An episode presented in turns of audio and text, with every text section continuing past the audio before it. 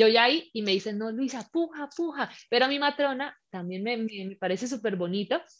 Era muy como muy eh, animadora de, bravo, Luisa, bravo, dale, dale, puja, puja, puja. Era muy, como que me hacía mucha barra, no sé, todo el tiempo.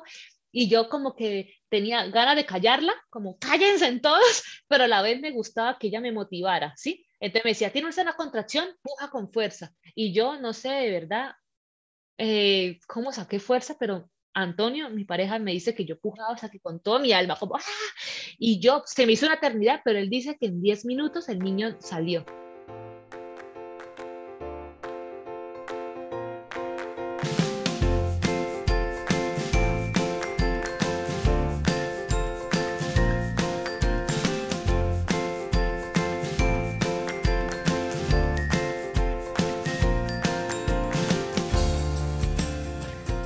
Hola, esto es Planeta Parto, el podcast en el que hablo con mujeres sobre sus relatos de parto y la manera única en la que alumbraron a su bebé. Aquí vas a descubrir un mundo de relatos de parto contados en primera persona. Yo soy Isa, tu anfitriona. Soy médico de formación, emprendedora, mamá de tres niños y activista a favor del parto respetado. Acompáñame cada semana y escucha relatos emocionantes, conmovedores e informativos que te ayudarán a conocer y vivir el parto de otra manera.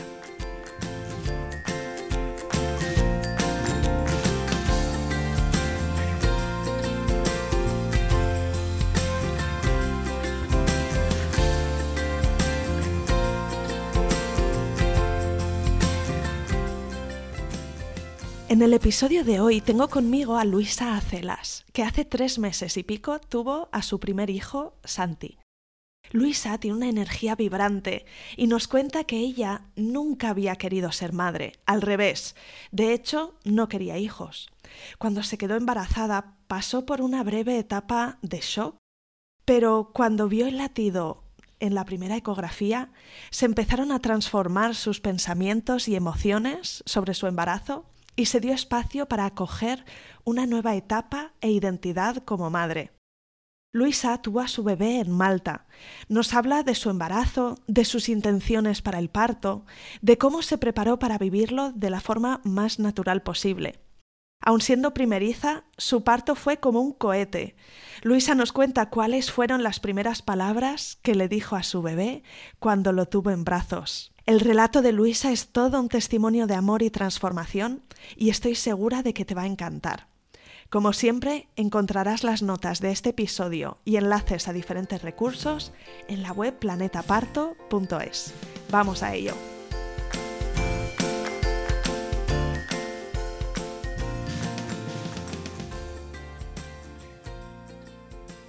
Bienvenida Luisa y de verdad gracias por venir al podcast a compartir tu relato de parto conmigo y con mi audiencia. Bienvenida.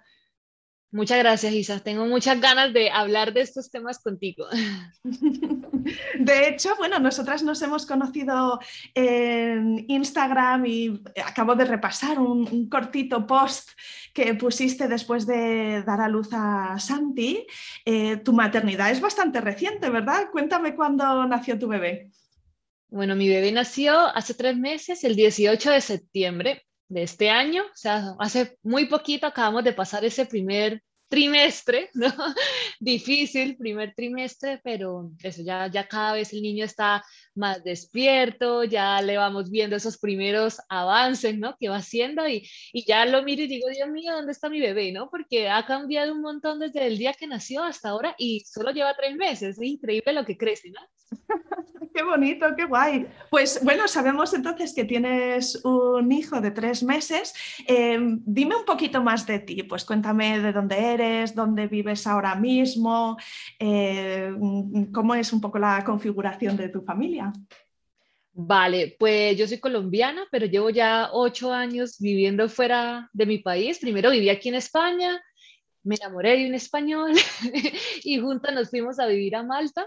Eh, ahí vivimos, ya llevamos viviendo en Malta seis años, ya vamos casi a cumplir los siete, pero pues viajamos mucho aquí a España. Justo en este momento estoy aquí en, Granada, él es andaluz, entonces estamos por aquí en vacaciones. Yo soy escritora, más que todo me dedico mi parte, bueno, yo digo que soy escritora en general porque no me gusta encasillarme en nada, pero digamos que lo que más trabajo es en el copywriting, escritura persuasiva y storytelling, pero también tengo esta parte de escritura emocional, hago talleres de escritura creativa, de escritura terapéutica, entonces siempre estoy como en esos eh, temas artísticos, ¿no? Me considero una persona muy, muy artística y muy emocional, como el trabajo que hago siempre no va tanto en venta y eso, sino en eso, en emociones, en ser creativo, ¿no? Así es como yo te conocí, Luisa, en tu cuenta de Instagram, que animo a las que nos están escuchando que te sigan. Pondré enlace en, las notas del episodio. Te conocí a través de tu escritura y que transmites las emociones con una fluidez eh, preciosa. Aparte que es catarsis, entonces, por ejemplo, el embarazo, desde que yo me enteré hasta, bueno, hasta lo que voy viviendo todos los días, lo estoy compartiendo en mi cuenta de Instagram y me gusta mucho que muchas personas me dicen, y que me pasó a mí, Isa, cuando estaba embarazada, que es que encuentro siempre como la idea del embarazo perfecto, ¿no? O sea, todos son flores, unicornios, y no es, no es así, ¿no? No es así. Entonces yo cuando escribo, escribo desde ese otro lado, ¿no? Desde ese lado de no solo las cosas bonitas que ya sabemos que están, pero desde lo duro también que, que, es la maternidad, que es el gestar, ¿no? Entonces, como que muchas mujeres siempre me escriben como, ah, me encanta porque como que no, no, lo escriben de forma cruda, ¿no? Pero que se pueden sentir un poquito como yo, y eso es lo que yo quiero porque digo, yo lo necesité, yo tuve que leer muchas cuentas que me encantaron, que eran así como crudas a la hora de, de, exponer la maternidad y creo que me prepararon un poquito para lo que estoy viviendo ahora, ¿no? Porque si te vas con esa idea de todo es perfecto, todo es bonito, la madre perfecta, y, llegas al momento y te das cuenta que, que, tiene sus retos, a lo mejor te da un poco, te es más difícil, ¿no? El, afrontar eso. Seguro, emociones ambivalentes incluso, ¿verdad? Porque están los retos de, no saber qué hacer, pero luego están también los retos internos de, de no entender eh, cómo nos sentimos y, y, no saber de dónde viene o juzgarlo. Es toda una montaña exacto, Exacto, una montaña rusa. Y bueno, y mi familia, pues nada, estamos solamente mi pareja, pues ahora el bebé, yo y dos gatitos. Esa es mi familia y vivimos pues en Malta. Qué bien, pues bueno, vamos a remontarnos un tiempo atrás. Eh, cuéntame un poquito dónde estabas en el momento que, decidiste con tu pareja que queríais hacer un fichaje, ampliar la familia, si fue una decisión o, o en cambio quizá fuera una sorpresa. Cuéntanos ese momento. No, Isa, yo no quería ser mamá yo había decidido no ser mamá, o sea, porque yo siempre, siempre como que me ha gustado viajar, mi familia también, vengo de una familia de padres divorciados, yo viví eso cuando tenía 12 años, así que como que mi recuerdo de, del matrimonio, de hecho mi pareja llevamos casados ya bastante tiempo y yo siempre le decía mi novio, mi novio. Ah, le empecé a decir ya a mi esposo mi marido, ahora que ya tuvimos al bebé, porque ya dije, bueno, ya, ya ahora sí es marido. ahora ya es oficial. siempre, personalmente siempre he tenido mucho conflicto con eso, ¿sí? Por, por lo mismo, como yo crecí en este ambiente así, como yo vi, experimenté, ¿no? El dolor de la separación, que en ese momento fue muy difícil para mí porque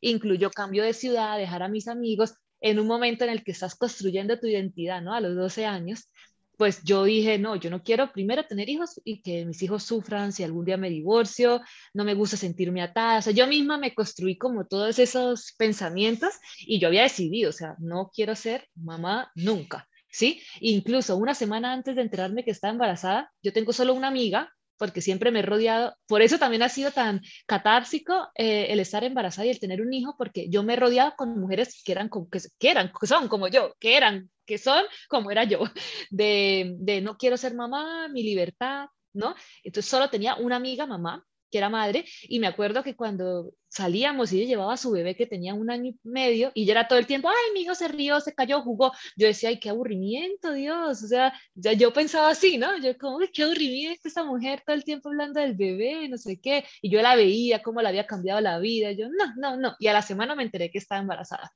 Entonces, cuando me enteré, pues yo estaba también profesionalmente en mi mejor momento, o sea, yo había empezado el año, yo me enteré en, en, enero, a finales de enero, pues yo había empezado enero con, digamos, con agenda llena de trabajo hasta abril, ¿sí? Hacía tope, tenía muchísimos proyectos, iba a lanzar mi primer libro, tenía todo como, yo siempre he sido muy controladora, ¿no? Con las cosas que hago, o sea, yo sé, en, enero esto, en febrero tal, yo tenía todo mi, hasta abril planeado, ¿sí? Que viajes, que el taller, que no sé qué. Pues claro, cuando me enteré que estaba embarazada fue porque me estaba sintiendo súper mal, llevaba días, todo empezó un jueves, me acuerdo, me enteré un sábado, empezó un jueves porque me empecé a encontrar como, como con, con alergia. Yo siempre sufrí de alergia, pero ahí era como peor, como mocos, como dolor de cabeza, y yo qué será, y como estaba el COVID, ¿no? En su esplendor, mi pareja me dijo, a lo mejor tienes COVID, hazte la prueba. Y la prueba era el sábado. Y seguí así al día siguiente y hablé con mi mamá, que estaba en Colombia, y mi mamá me dice, ah, yo estaba tomándome de todo, que para la alergia, que para la gripa. Y mamá, deja de tomarte tantas pastillas y hazte la prueba de embarazo. Yo, no, mami, prueba de embarazo, que a mí ya me debe estar por llegar el periodo, que yo me duelen los senos, que los síntomas del periodo, ¿no? Yo, yo los tenía todos. Y mamá, hasta la prueba de embarazo. Claro, me la hice, la compré, dos rayas inmediatamente, o sea, al segundo, y mi primera, mm, mi primera reacción fue ponerme a llorar desconsoladamente. O sea, yo me tiré a la cama depresiva totalmente, yo dije, se me acabó la vida, o sea, de verdad, esa fue mi, mi pareja, lo tomó súper bien, o sea, él se, se, alegró, se sonrió, yo lo tomé muy mal. Yo ¿Lo vio, lo compartiste el momento con él? Lo compartí. O, sea, que él, lo, él vio la, la, noticia a la vez que tú, en ese mismo Él vio la noticia, lo estábamos los dos, entonces él lo tomó bien y yo lo tomé mal, claro, él quedó como un poco impactado porque me vio a mí que me tiré en la cama así súper deprimida. Quizá ya habíais hablado, ¿no? De esa postura que tenías tú de, de no querer eh, sí, sí, total. Sí, y él también, o sea, él sí quería, pero él me decía más adelante, cuando tenga, no sé, 35, después de los 35, ¿sí? Lo, lo, pensábamos así, y yo le decía, sí, sí, ya vamos a ver, ya vamos viendo, ¿no? Pero yo en mi, en mi interior, yo decía, no, no, no quiero ser mamá. Y entonces, bueno, ese fin de semana, pues estuve muy deprimida por lo mismo. Aparte, me sentía súper mal porque ya estaba, claro, yo ya tenía, cuando me enteré, tenía mes y medio de embarazo. Entonces estaba con ganas de vomitar y entre yo creo que también el conflicto interno mío de se me acabó la vida, eh, ¿qué voy a hacer ahora? Y el trabajo. Bueno, así pasó, duré ese primer mes, fue muy difícil en esto, en como el, el decir, uff, estoy embarazada, entonces, pero cuando me hice la primera ecografía, que me la hice ahí mismo, o sea, si me enteré el sábado, yo me hice la primera ecografía un lunes. Ah, me hice otra prueba de embarazo para rectificar que no haya sido un error y salía más de tres semanas, creo que decía más de tres semanas. De nada, me hice el, la ecografía y en ese momento yo creo que me cambió todo porque cuando vi que mi bebé era una X, una X chiquitita, porque no se veía nada, no se veía nada en el útero, sino era como una X chiquitita, pero sin embargo vi el corazón que se movía así. En ese momento no se podía escuchar porque era muy pronto, pero se notaba cómo hacía así, como te estoy haciendo en la imagen, eh, el corazón y para mí fue súper impactante porque yo dije, Dios, o sea, mes y medio, pero hay una vida, ¿no? Entonces en ese momento como que dije, ya está, voy a tener un bebé y, esto es lo que estoy viviendo y por algo será, ¿no? Pero fue, no fue así como que, uh, todo cambió, no. Y después tuve una experiencia con una clienta porque yo estaba súper mal. Eh, físicamente fue hasta los cuatro meses, o sea, no, no salía del, del, baño, era vomitando, dormía mucho y también para ponerte en contexto, yo siempre he sido muy activa, ¿sí? De 8 de la mañana, workaholic, así era yo, de trabajar todo el tiempo, de muy ambiciosa profesionalmente, entonces era, o sea, si el día tiene 24 horas, pues eran 20 trabajando, ¿sí? Entonces, cuando ya vi que no podía seguir ese ritmo porque mi cuerpo no me lo permitía, pues entré mucho en conflicto. Un día, que se fue ya el día que ya todo cambió después de, la ecografía, tuve un problema con una clienta porque no le gustó algo de lo que yo hice y eh, en ese momento lo primero que yo pensé fue culpar al bebé, como ah, por estar embarazada es que esto me quedó así, ¿sí? Y en ese momento yo misma me di una cachetada a mí misma ¿sí? Y dije como, Luisa, ¿qué te pasa? O sea, ¿qué te pasa? Esto no es culpa de nadie, estás creando vida. Y ahí como que yo misma me empecé a dar como el speech, como, estás creando vida, eh, si este bebé está creciendo es porque te escogió. Yo siempre he sido muy espiritual, no religiosa, ¿no? Sino espiritual de, de creer que todo tiene una razón, la energía, tal. Y entonces dije, voy a vivir mi embarazo y mi bebé ahora es lo más importante. Y eso hice, cancelé proyectos de copy que tenía, pues porque no podía, o sea, físicamente no, no podía, no estaba en mi mejor momento creativo. También cancelé un taller, bueno, cancelé muchas cosas y me, me limité a vivir mi embarazo. Y es increíble cómo cambia todo, porque de pasar de ser antimamá, de no quiero ser madre, ahora mismo, o sea, mi hijo es lo, lo, mejor que me ha pasado y le doy gracias a la vida por habérmelo enviado, porque digo, ¿cómo pude vivir tanto tiempo sin él? Te, voy a decir que tal y como cuentas la, historia, fuiste súper veloz en esta transición de, mentalidad, de, pensamientos, porque el cambio era casi a 180 grados, ¿no? Según lo que nos estás 180. Pero lo que te digo, no fue como un día, ha sido un proceso de, pero digamos que en mi escritura a mí me ha ayudado muchísimo porque yo decir, ¿cómo se dice? Resignificado lo que era la libertad, ¿no? O resignificado lo que era el compromiso, el comprometerme con otro ser diferente a mí, ¿no? Entonces, cuando yo empiezo a escribir todos los, todo esto que yo te estoy diciendo, yo lo escribí en el primer post donde cuento que estoy embarazada, ¿no? Pero digamos que yo empecé, mientras yo iba escribiendo, me iba leyendo, iba viendo mis emociones, iba viendo mis miedos, ¿no? Y los iba aceptando. Entonces yo misma le hablaba al bebé, porque yo también creo que, el bebé tiene información desde que está en el útero, ¿no? Y yo dije, yo quiero que mi bebé se sienta bienvenido, que se sienta amado, que no se sienta rechazado, aunque mi primera impresión del embarazo fue de rechazo, ¿no? Pero yo le explicaba al bebé en el, cuando estaba en el vientre, yo hablaba mucho, yo le decía, em, perdóname si no fui feliz, ¿no? Al enterarme de la noticia, yo me estoy acostumbrando, voy a hacer lo posible para ser una excelente mamá, o la mamá que tú necesitas para este viaje, dije, pero eh, necesito tiempo, ¿no? Necesito tiempo para, para conocerme a mí en esta nueva etapa, para aceptarme a mí en esta nueva etapa. Entonces, como que fue, no sé, yo creo que fue un embarazo muy consciente, Isa, en ese sentido, de que cada paso, cada mes, era con sus luces y sus sombras, también estaba muy sola, fue un embarazo muy solitario, la verdad, porque claro, sin mi familia, con esa añoranza de tener a mi mami cerca, pero por el COVID no se podía viajar, ni yo podía viajar, ni ellos viajar, no podía ver amigos porque había cuarentena, ¿me entiendes? Era, fue muy, muy solitario. Y claro, al ver que ya no estaba haciendo mi lado profesional, que es lo que a mí siempre me ha identificado, ¿sí? Entonces fue como, era como, como muchos conflictos, como quién soy, qué voy a hacer ahora con mi vida, soy mamá, pero a la vez era como, como esa conexión con el bebé desde muy pronto, ¿sí? Como no sé nada, vamos a aprender juntos, me quiero conocer a mí también y, así lo viví siempre, siempre en mi embarazo, llorando, riendo, de todo y, mi hijo es un niño muy feliz, él se sonríe todo el tiempo. Yo digo, también es porque, por eso, ¿no? O sea, porque como que siempre fui muy clara, pero a la vez siempre le di mucho amor, aunque tuviera mucho miedo, yo siempre a mi bebé le, le decía como, amor no te va a faltar. Sí, lo incluías En, tu, en tu proceso y eso siempre transmite seguridad, desde luego. Eh, bueno, empezaste, empezaste una transformación interior, una, una exploración también de, con una mirada hacia adentro, pero antes nos hablabas que en tu grupo de amigas solo tenías una que era madre. No sé si durante el embarazo pues empezaste a buscar comunidades online o grupos. Mm, claro, con el COVID supongo que presenciales no sería tanto, pero empezaste a ampliar la mirada también hacia afuera de ver libros, cuentas de Instagram, eh, información sobre embarazo, parto, maternidad, crianza, todo esto. Mira que también yo creo que toda la vida te da señales y te van preparando, porque imagínate que en el 2000, o sea, 2020, ¿no? el año anterior, todos mis últimos proyectos de copy fueron de maternidad. Hice uno que era una tienda de, no sé, de cositas para bebé, de mantitas y cosas así. Otra que era una de hipnoparto, que yo hice hipnoparto, ahora hablaremos de eso, que era una matrona que estaba especializada en el hipnoparto. Le hice el copia a ella y este año empecé con dos de crianza positiva de Montessori.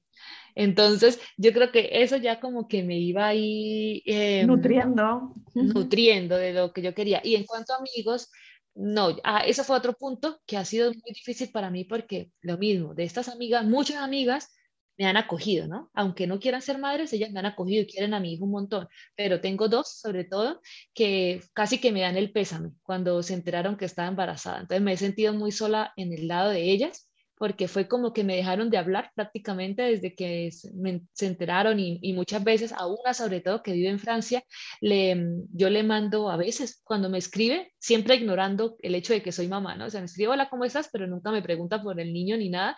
Y como dos veces le traté de enviar fotos del niño y ignorada total. Entonces, claro, eso duele mucho, ¿no? Y ahí yo dije, bueno, pues hay amigas que vienen por una época, pero ahora yo soy Luisa con Santi, ¿no? Y, yo quiero gente que me quiera con mi bebé, ¿no? Entonces, como no puedo, porque claro, vivo en una isla, eh, tampoco es que conozca mucha gente así que sean madres, me he refugiado mucho en las cuentas de Instagram. de, matronas. Hay una que me gusta muchísimo, que es la de Laia, Laia Casada. de baile?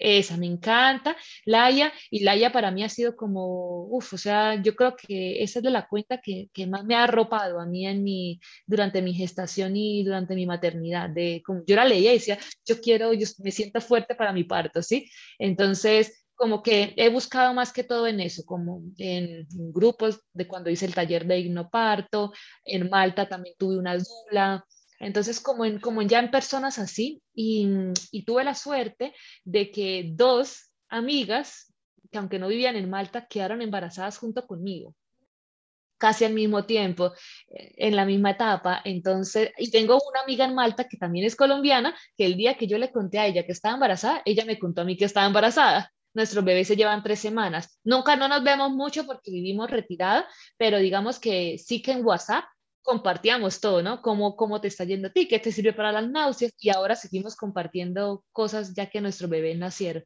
Pero mm, eso ha sido como mi, mi, red, ¿no? Y bueno, la familia, ¿no? Así sea por teléfono o video, ha sido como, como esa red de apoyo.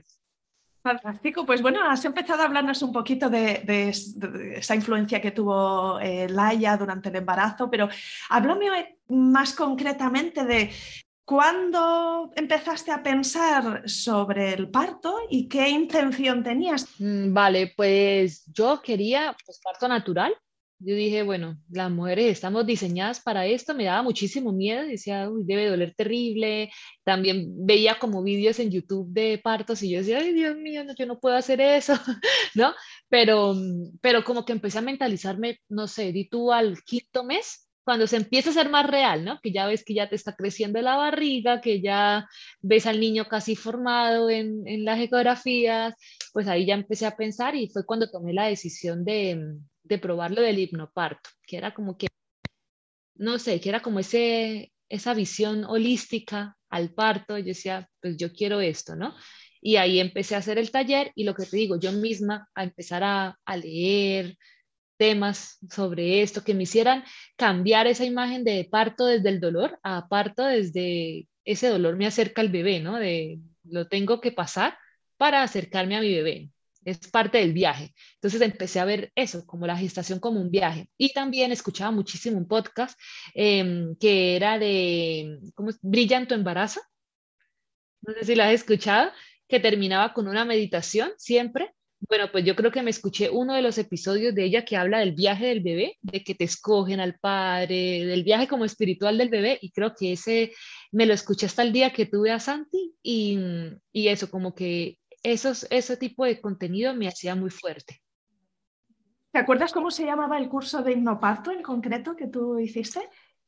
no, era de Nuria Posas, se, llama ella la matrona, y era así como curso, curso de hipnoparto de, no sé, era ocho semanas. O sea, no tenía un nombre, se llamaba así, curso de hipnoparto, está en su página web. Y como había sido mi clienta, entonces yo dije, bueno, pues a quién le voy a comprar mejor que a, que a mi clienta, ¿no? Ella confió en mí, yo confío en ella. Y, la verdad fue muy bonito porque ahí conocí otra pareja que estaba en País Vasco, también estaban esperando a su bebé, entonces también en las videollamadas cuando teníamos la clase, pues hablaba yo con ella, cómo te sientes tú, cómo me siento yo, y era, fue muy, muy especial.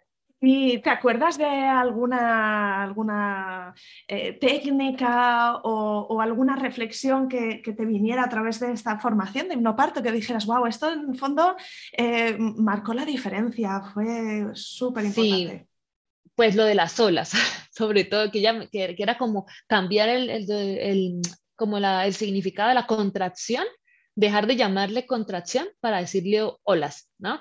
Como viene, y ya me decía, como, como el mar, ¿no? Viene la ola, sube, pero la ola vuelve a bajar, ¿no?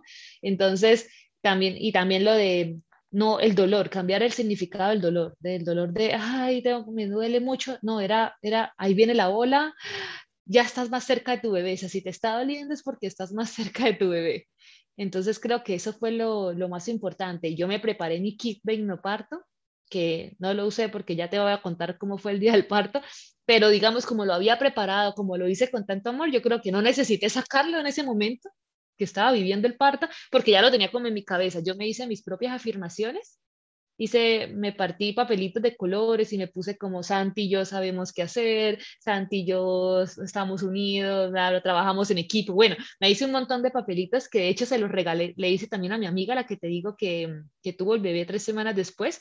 Me hice mm, aceites esenciales, tenía varios aceites esenciales también en el kit, tenía como un playlist de música que yo quería que sonara, o sea, al final como que yo me hice mi kit ahí de, de lo que me hiciera sentir a mí tranquila. Y en Malta em, contraté una sesión con una midwife, con una matrona también, que me explicó cómo era todo en Malta, ¿no? Como llegas a tal puerta en el hospital, ella era un poco más técnica, pero sin embargo también me ayudó mucho porque a una persona que le gusta controlar todo, pues me sentía más segura cuando me dijo, ¿no? Entras por esta puerta, esto es lo primero, puedes eh, aspirar a estos tres eh, pain relief, ¿no? A la epidural, a la oxitocina, no sé, o sea, me explicó cada cosa cómo era, que también me hizo sentir como, pero me, todo el tiempo era como, tú tienes el poder, ¿no? O sea, tú escoges si quieres eh, sin dolor, si quieres no tener dolor o si quieres irte sin ningún medicamento, eh, me explicó que en Malta, que me gustó mucho, es muy pro lactancia materna, pro parto natural, ¿no? Porque mira que en Colombia,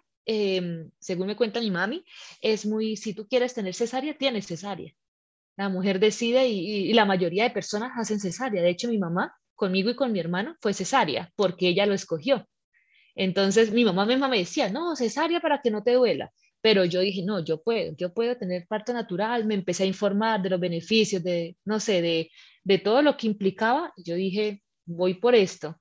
¿Y dirías que, que, pasaste de tener ese, ese, miedo al dolor a incluso tener ilusión porque llegara el día? Sí, o sea, era como un miedo, pero con ganas. O sea, al final, claro, yo ya estaba súper pesada, tenía una barrigota, no me podía, y era pleno verano, o sea, ha sido el peor verano de mi vida por el calor que yo sentía. Yo ya quería tener el bebé, yo dije, Dios, ya, o sea, quiero tener a, a este niño lo antes posible. Entonces, ese miedo, obviamente, del día se combinaba con quiero que nazca ya, o sea, ya quiero, ya quiero que sea real, quiero ya tenerlo en mis brazos.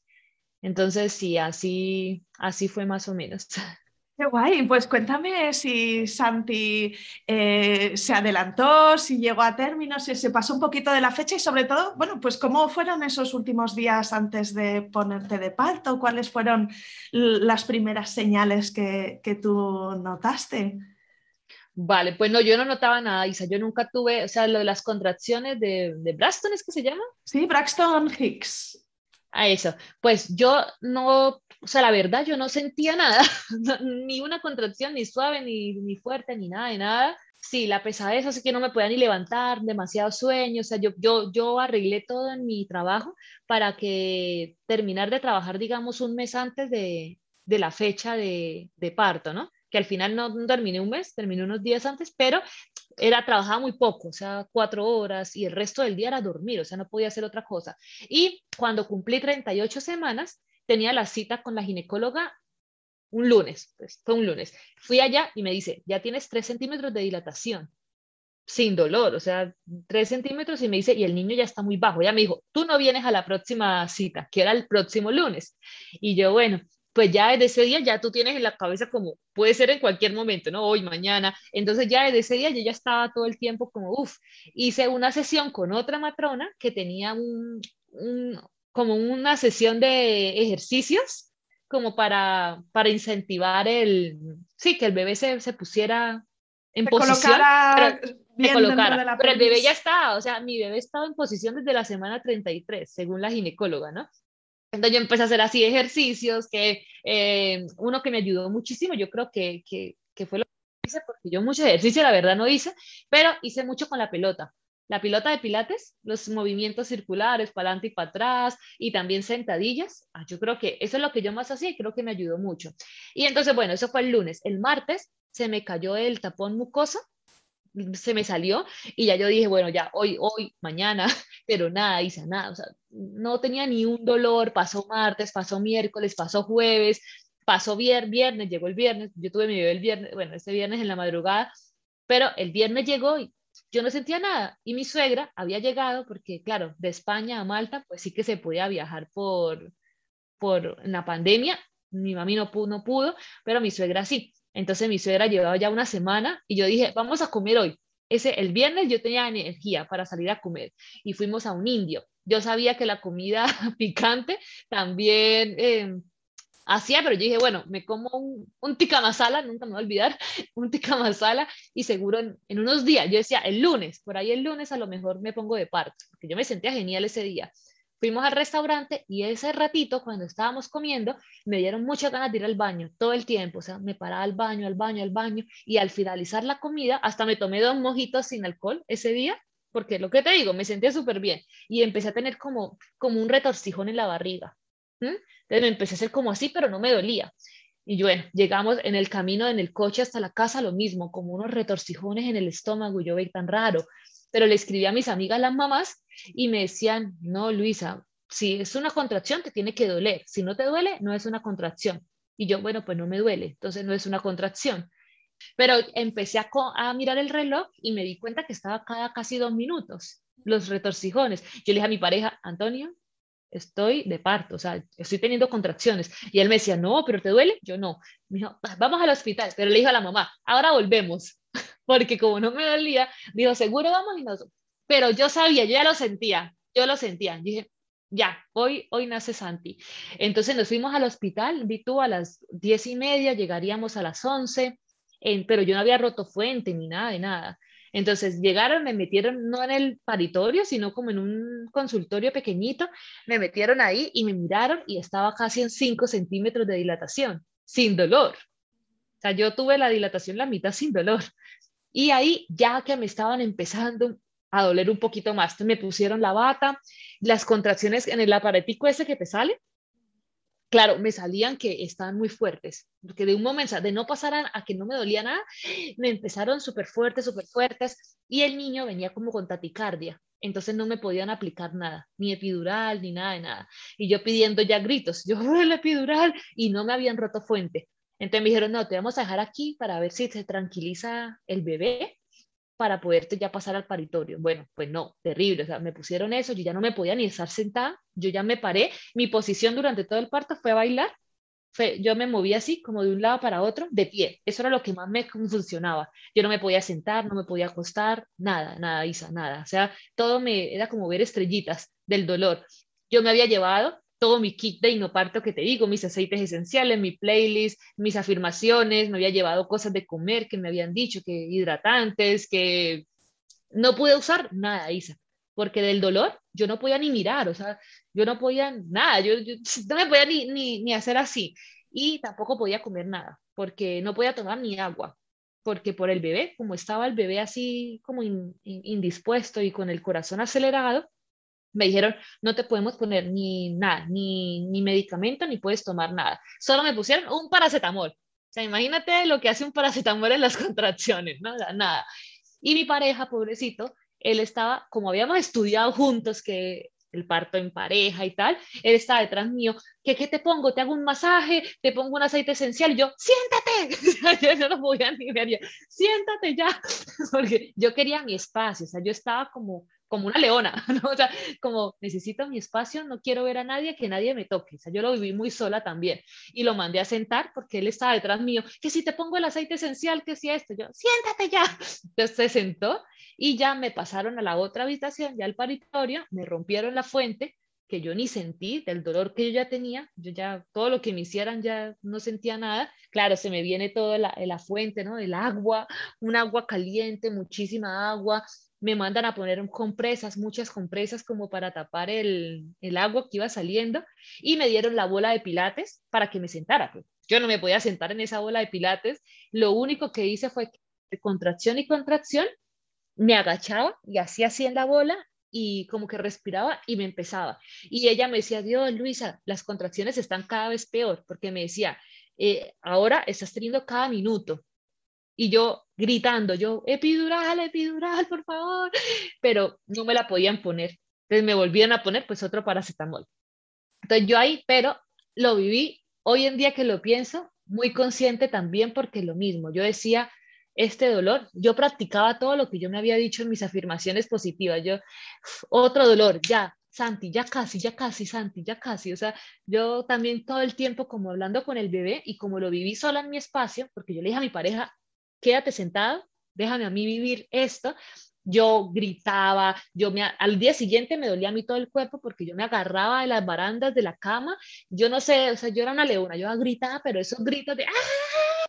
y de pie, como no me pude sentar, como no me podía, yo era así, me movía, gritaba, me agachaba, me subía, rajuñaba, o sea, yo me cogía las, las, la, ¿cómo se llama esto? Bueno, lo de la cama, los sobrecamas y las mantas y todo eso, yo las cogía así con fuerza y las, las arañaba y me cogía el pelo también, o sea, yo era, no sé, un animal, como mejor lo describo, a lo animal, pero gritaba, yo me acuerdo que esos gritos eran, o sea, gritos de animal, de animal, no sé, era muy, muy así. Y ya cuando ya de verdad yo sentía que ya no podía, yo dije, ya, me muero a causa. Yo ya sentía que me iba a morir, de verdad. No puedo más. Y ya dejas de pensar en el bebé y empiezas a pensar en ti, porque como ya te vas a morir, yo decía, no me importa, póngame en una epidural ya mismo, o sea, ya mismo. Y la matrona, ya pobrecita, que me veía ya que yo estaba terrible, ya era casi antes de cada, no, ya era menos del minuto, contracción y contracción y contracción. Y ella me dijo, vamos a mirarte la dilatación para ver si te podemos poner la epidural. Pues me miraron la dilatación y me dice, Luisa, tú ya estás de 10, ya, ¿no tienes ganas de pujar? ¿No tienes ganas de pujar? Claro, yo tenía ganas de ir al baño, a hacer popis, pero yo del dolor, yo ni pensar caminar hasta el baño, era que el bebé ya estaba ahí. Entonces, ya me ponen en la cama, ya se viene mi pareja al lado mío, entonces me coge una pierna, yo tenía la otra y era matrona y entró otra matrona, ya eran dos matronas ahí esperando como el bebé y yo ya no tenía fuerza, yo ya estaba en otro planeta, en otro planeta aparte, estaba en otro planeta, ya yo decía, mi, mi pareja me dice que yo le dije, quiero irme a dormir. Yo era como, me quiero ir a mi casa, ¿sí no? me quiero ir a dormir. Y me dijeron, esto no acabe otro, que yo ya hecho mi parte. Retomamos mañana, pero claro, yo ya ahí y me dicen, no, Luisa, puja, puja, pero a mi matrona también me, me, parece súper bonito era muy como muy eh, animadora de bravo Luisa, bravo, dale, dale, puja, puja, puja. Era muy como que me hacía mucha barra, no sé, todo el tiempo. Y yo como que tenía ganas de callarla, como cállense en todos, pero a la vez me gustaba que ella me motivara, ¿sí? Entonces me decía, tienes una contracción, puja con fuerza. Y yo no sé de verdad eh, cómo saqué fuerza, pero Antonio, mi pareja, me dice que yo pujaba, o sea, que con toda mi alma, como, ¡ah! Y yo, se me hizo una eternidad, pero él dice que en 10 minutos el niño salió. Entonces, fueron como cinco pujos. Largo. Fue, sí, entonces, pero yo lo que te digo, yo estuve, bueno, yo ya estaba desconectada de mi cuerpo en ese momento, o sea, yo, mm, él me dijo, me acuerdo que cuando salió la cabeza, antes, yo sentí como una bola de fuego dentro de mí, como, como, como un fuego ahí y dije, me quemo. y eh, salió la cabeza, yo sentí como algo salió, como cuando se desbloquea algo, se destraba algo, y él me dice, escucha, está llorando, porque cuando salió la cabeza, el bebé ya estaba llorando. Y yo en mi otro planeta, yo escuchaba todo, era un eco, yo escuchaba las voces en eco, yo solo quería que saliera bebé ya. Y de ahí, pum, salió ya el cuerpo, yo sentí cómo sale, me ponen al bebé aquí y yo seguía, o sea, yo no lloré, como dice que uno llora cuando ve el bebé, no, o sea, yo estaba en otro planeta, pero cuando me ponen a mi bebé aquí, yo ya, o sea, fue como que yo lo miré y era tan lindo y dije, Dios, qué bebé tan perfecto, o sea, este bebé es mío, yo lo veía tan lindo, con sus manitas, y nació muy, como no tuve medicamento, yo creo que el bebé nació muy despierto, con sus ojitos abiertos, y era, no, no estaba casi hinchado, porque yo creo que él no sufrió mucho en la salida, ¿no? fue muy rápido. Todo esto que te estoy diciendo, adivina en cuánto tiempo. Pues estoy imaginando que un par de horas, porque... Eh, Dos. Dos Parto horas. express para una primeriza, desde luego. Mm. Desde que llegué al hospital hasta que tuve al bebé, dos horas. Sí. Y muy salvajes. Dicen que en los partos de, de, esta rapidez, que claro, es como si concentraras la intensidad en menos tiempo. Así que. Exacto. Sí, porque la matrona me decía, es que no es normal, te están viendo las contracciones muy fuertes y muy seguido. Pero era por eso, porque estaba como muy todo acelerado. Y ya, pero es increíble cómo es el cuerpo que me ponen al bebé adiós dolores, o sea, a mí se me fue todo el dolor, incluso allá me dijeron como puja otra vez para sacarme el, el, ¿qué es lo que? La placenta, y yo ni me enteré, o sea, yo estaba ya con mi, con mi energía en el bebé, me lo pusieron directa, en Malta también te lo dejan, bueno, creo que en España también, ¿no? Que te lo dejan en el pecho una hora para piel con piel, te lo ponen a, para que eh, le despecho enseguida, no sé, fue muy así, y yo me acuerdo que yo quería, por lo que te estoy contando de cómo fue el inicio del embarazo, de ese rechazo, yo dije, lo primero que yo le quiero decir a mi bebé cuando nazca es bienvenido, ¿sí? Como bienvenido, te estamos esperando, te amo.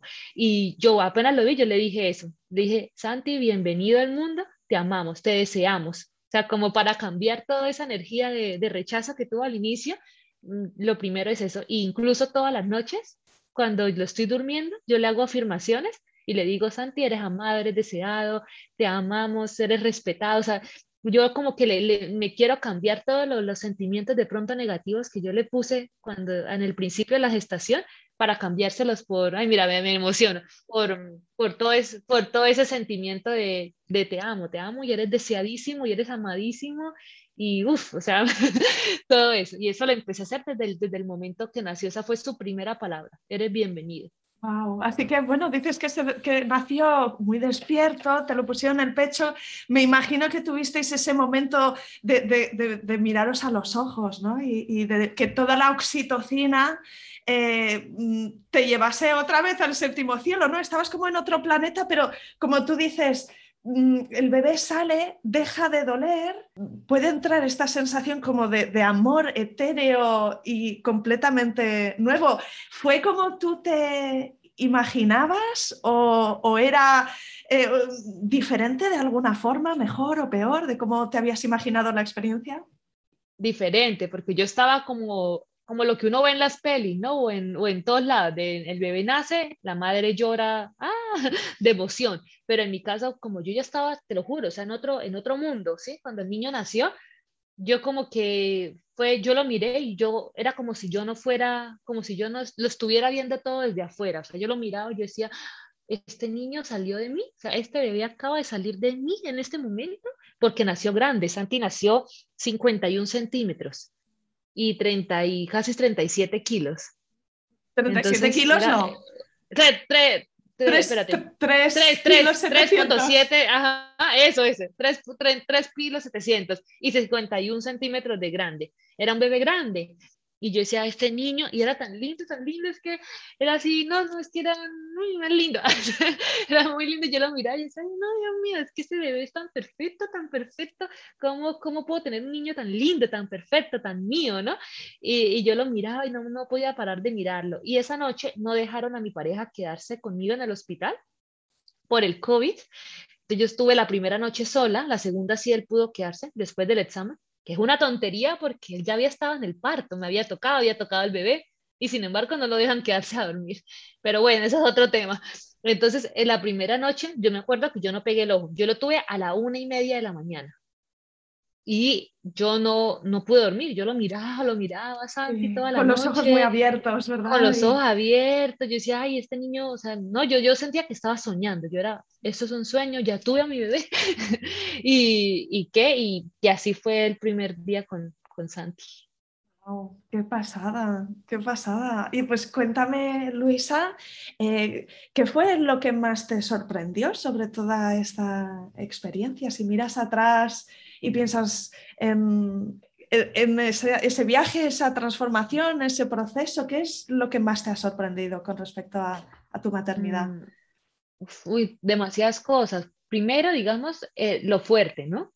Porque, por ejemplo, yo soy floja hasta para hacer ejercicio. Yo media hora de, bicicleta ya estoy, me quiero mi casa, me quiero desmayar ya mismo. Y ver todo lo que yo hice de aguantar ese dolor tan terrible, que es el dolor más terrible que uno puede, ¿no? Que uno tiene en la vida así y a palo seco, como digo yo, o sea, sin ninguna ayuda, no sé, me hace ver como qué fuerte. Y yo me dije, la próxima vez que yo crea que yo no puedo hacer algo en mi vida, voy a pensar, yo tuve un bebé, ¿sí? Porque, porque dije, qué fuerte. Sí, te admiraste de tu propia capacidad. De mi propia capacidad y del cuerpo. O sea, también dije, honro mi cuerpo, o sea, ya no me voy a quejar que si estoy gorda, que si estoy flaca, que si la estría aquí, la estría allá, no, yo digo, hoy, o sea, honro mi cuerpo, sí, diosa poderosa, digo, el increíble lo que el cuerpo puede hacer, cómo vuelve normalidad todo, cómo se abre para dar vida, o sea, cómo crea un bebé, o sea, cómo de una X, y pienso en la X de la primera ecografía, cómo esa X se convierte en el niño que yo tengo hoy en brazos, ¿no? Entonces, digo eso también, como esa, esa honra cada vez más a mi cuerpo, a, apreciarlo, ¿no? Eh, de, verdad es un templo. Y, y también a, a, esto, a la transformación que uno tiene, el, el amar así de esta forma tan incondicional, porque yo siempre he sido muy mía, lo que te digo, de pensar más en mí, ¿no? De yo quiero viajar aquí, yo quiero viajar allá, siempre he sido más de, ah, pues si me voy de Colombia, no me fui para España con una maleta, me vuelvo a ir a Malta, toda mi vida ha sido muy así y ahora ya pienso en Santi sobre todas las cosas, ¿sí? Entonces es como, como todo te cambia y cómo ese amor hace que todo sea más bonito y cómo eres tan paciente y cómo también te viene otra, otra Luisa, otra, conoces a otra, a otra persona que desconocida y esa persona ya tiene otros sueños, porque ahora mis sueños hasta profesionales han cambiado, ¿sí? Sea, ese poder de transformación tan grande que hay después de, la maternidad, de verdad, que es mucho, una vida un poco más caótica y más conflictiva, porque todo es un conflicto, una culpa, ¿no? Pero también a su vez de, tanto amor, de tanto, de sentirte tan completa. ¿no? Y, y, eso creo que, que, me ha cambiado muchísimo. Y la visión de las madres, ¿no? O sea, nunca había querido cerca tanto a mi mamá como ahora, o nunca había valorado tanto el trabajo de las madres como ahora que yo soy una. ¿no? Sí, ahora, ahora probablemente puedes echar atrás la mirada y esa situación que tuviste con tu amiga que tenía su bebé de año y medio, ¿no? Y estaba admiradísima por el progreso que hacía su pequeñín y, entenderlo de otra manera, ¿verdad? Es que hay esa, eh, esa cosa mm, profundamente transformacional. También para las mujeres que no son en absoluto niñeras, pues no es lo mismo cualquier niño que tu niño, tanto para lo bueno como para lo malo. Yo, no, yo, nunca he sido niñera, yo veía una, una, amiga con un hijo, ay, qué lindo tal, pero nunca he sido de, ay, lo abrazo y lo beso, no. Y, y, sin embargo, con el hijo de uno es que, no, es que eso es un instinto. Mira, yo tenía miedo de cambiarle el pañal. Yo antes de, de tener al niño, mi miedo más que el parto era lo que viene después. Yo le tenía pavor a quedarme sola la primera noche con el niño. O sea, ¿qué hago si el niño se pone a llorar? ¿Qué pasa si deja de respirar? ¿No? Tantas cosas que se, se te vienen a la mente. Y es increíble como desde el momento en que yo cargué a Santi, yo sabía cómo cargarlo, yo sabía cómo cambiarle el pañal, el, el biberón no, yo lloré la primera vez porque no me salía leche y el niño lloraba terrible y en el hospital me dijeron, dale una fórmula, que es otro tema, ¿no? Pero eh, me acuerdo que yo entré, me puse a llorar cuando no supe cómo darle el biberón. Pero del resto es natural todo, todo es natural, de cómo tú cargas al bebé, de cómo tú sabes qué hacer para calmarlo. Y me he dado cuenta, lo sabemos, lo sabemos, la mujer sabe qué hacer con su cría, ¿no? Sabe qué hacer. Aunque creamos que no, todo eso se, es natural. Y, estás disfrutando la lactancia materna a pesar de un par de retos, ¿no? Que me comentabas antes que habías tenido una mastitis y luego casi una segunda mastitis en, el primer trimestre. Es que es, está lleno de secretos, ¿verdad? esa primera etapa. Pero muy, es muy, mira, yo también se me metió en la cabeza parto natural y lactancia materna mi mami tampoco pudo darme leche, ni a mí ni a mi hermana. Y yo tenía esa creencia limitante durante todo el embarazo, como mi mamá no pudo, yo tampoco voy a poder. Pero, sin embargo, yo dije, yo voy a poder. Al final, cuando, cuando me pusieron al niño, la el primer día no me salía calostro ni nada. Y por eso en el hospital me dijeron como darle una fórmula, ¿no? Por lo que no me salía, que hoy en día ya he leído y digo, bueno, pero en ese momento se lo di, pero sin embargo yo me ponía al niño todo el tiempo, todo el día yo era con el niño ahí y me dolía Isa, sea, yo veía, de verdad ha sido lo más duro que yo he hecho también en mi vida, porque era nada, era heridas, era dolor, lo tenían carne viva, porque, uff, no, eso era, lo es como ponerse una piraña en el pecho y encima la piraña va y luego retuerce. Sí, sí, sí. yo era como que el niño, el niño salía y pum, era ponerme parches de hidrogel, eh, cremas, bueno, yo que no me ponía ahí, que si las pezoneras de plata para cicatrizar, de todo. Yo tenía mi kit de, de lactancia y las dos primeras semanas pues fueron muy difíciles. Ahí al tercer día me bajó la leche y me dio fiebre. Entonces me, fui a urgencias porque, claro, no sabes qué te está pasando, ¿no? Yo me sentí fiebre y, los senos así súper inflamados y fui a, la, a, urgencias, me dijeron, es normal, te está bajando la leche.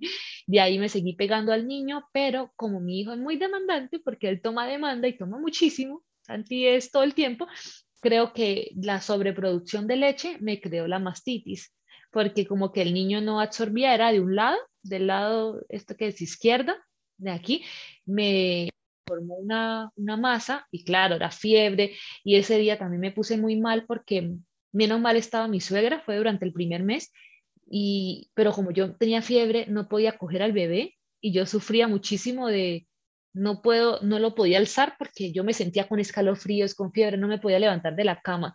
Y yo sufría, yo estoy siendo una mala mamá, estoy empezando y ya soy mala madre, ¿sí? Todos esos conflictos que, que vienen con la maternidad. Y fue muy duro, pero bueno, menos mal a los cuatro días ya estaba bien de la, de la obstrucción, de la mastitis, y a los 15 días me vuelve otra vez en el mismo lado. Pero como ya sabía cómo era, pues saca leche, bebé, de todo, yo hice de todo, y menos mal se me fue y, y, y ya, y la, y la lactancia ahora es muy bonita, es muy esclavizante, debo decir, porque como doy a demanda, pues los días se me van estando sentadas todo el día, pero, pero no hay conexión más bonita con el bebé que con la lactancia. O sea, yo, lo, lo, cómo nos miramos, ¿no? Cómo te mira cuando está tomando pecho y dormir con él así, no sé, para mí eso son otra vez me emociona. Son como, como recuerdos que siempre van a estar. Lo más, lo más duro, yo creo, de esos primeros, de la primera etapa de la maternidad, la lactancia, porque es dura, y, pero lo más lindo también. Pues eh, te preguntaría para terminar, Luisa, eh, si hay algo que, que, a ti te hubiese gustado saber antes de empezar este viaje o si hay algo que a ti te gustaría que mm, tus amigas o las oyentas que nos están escuchando y que tienen esta experiencia por delante, pues algo que te gustaría que ellas supieran o tuvieran en cuenta eh, en, relación a, tener un bebé? Pues, por ejemplo, a las que no quieren ser mamás o que no están muy convencidas del todo, les diría que lo vivan, o sea, que si, que si les llega la oportunidad, que eso es un regalo de la vida, que es crear vida y que el mundo no se acaba, que el mundo simplemente se transforma los mismos sueños van a estar, pero ahora en compañía de, una personita, pero que no significa que uno va a dejar de ser uno. Obviamente en estos primeros meses, que el bebé no necesita tanto, pues obvio no podemos estar pensando en nosotros y en nuestro trabajo, porque es la prioridad, pero yo sé que voy a volver, hablo por mí, voy a volver más fuerte y Luisa va a seguir siendo un ser independiente además de mamá, porque quiero transmitirle también eso a mi hijo, ¿no? Que hay que ser uno y luchar por sus sueños y tal. Entonces, que el mundo no se acaba, simplemente se transforma. Y a las mamás que, que la maternidad es dura, o sea, que hay que verla desde la realidad, porque eso lo ayuda a uno, que es dura, que es un reto todos los días, que vas a tener muchos días de conflicto, de no saber qué estás haciendo, de sentirte que estás haciendo todo mal, pero es parte del viaje, que es normal, es normal sentirse perdido, pero que una sonrisa del bebé, uh, lo, les aseguro que lo transforma todo y los días más oscuros el niño sonríe y sale el sol y que pero que, que vivan eso, que lo vivan a conciencia, que entre uno más vive el viaje de forma consciente, sabiendo las luces y las sombras que puedes esperar, todo a tu ritmo. Si a Isa o a Luisa les pasó de tal manera, no significa que tú lo tengas que vivir igual, cada quien va labrando su maternidad a su ritmo, la lactancia a su ritmo, eh, todo, ¿no? La forma de crianza. Las madres sabemos qué hacer. Entonces, es como que escuchen esa intuición que todas tenemos desde la gestación y traten eso, de tener una conexión bonita con el bebé, de hablarle al bebé todo, desde los momentos en que se sientan tristes, que estén en conflicto, hasta las cosas bonitas. Y, lo que a mí me ayudó mucho y yo creo que es muy bonito eso, la primera palabra que le digan a su bebé, que sea una palabra de bienvenida, o sea, que el niño o la niña se sienta, soy bienvenido en este mundo, porque esa frase los va a acompañar, al menos es lo que yo siento, ¿no? Los va a acompañar y los va a hacer sentir que, que encajan, que pertenecen al mundo en el que van a vivir. ¡Wow! ¡Qué precioso, Luisa! Pues dinos rápidamente dónde te podemos encontrar en Instagram, si tienes una web, cuál sería la forma de contactar contigo, porque yo creo que eh, es que transmites una energía preciosa. Nos has hablado también que trabajas en escritura. Es muy posible que alguna de la mamá que nos escucha eh, quiera conectar contigo y seguirte la pista. Así que, ¿dónde te encontramos? Bueno, en Instagram, en arroba luacelas y mi, mi página web es luisacelas.com. Y a partir, a, a, raíz de esa transformación que estoy viviendo, que ya no quiero hacer muchas las que hacía el año pasado, porque estoy conectada más con la escritura terapéutica, por lo que yo la estoy utilizando tanto, escritura emocional, va a venir un nuevo proyecto que va a salir en febrero, que va a ser encaminado en esto, escritura terapéutica, así que pueden estar muy pendientes, eso en mi cuenta de Instagram, que ahí lo, lo voy a estar contando, porque lo que te dije al inicio, y les digo a las que nos estén escuchando, no van a ser las mismas mujeres después de un embarazo y de un parto. Van a cambiar muchas cosas y van a venir nuevos proyectos. Entonces, ¿ves? No se acaba el mundo, no se terminan los proyectos, simplemente evolucionan, así como nosotras evolucionamos. Gracias, Luisa. No, gracias a ti, Isa.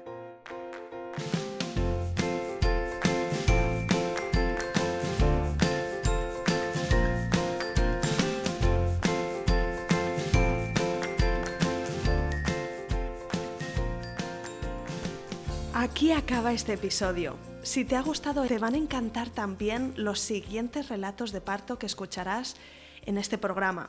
Como siempre, te animo a suscribirte en Spotify, iTunes, Evox o Google Podcast, porque es la mejor forma de no perderte nada. Ah, y si conoces alguna futura mamá que pueda disfrutar de este programa, no dudes en recomendárselo. De verdad me ayudas un montón cada vez que lo compartes. Mil gracias.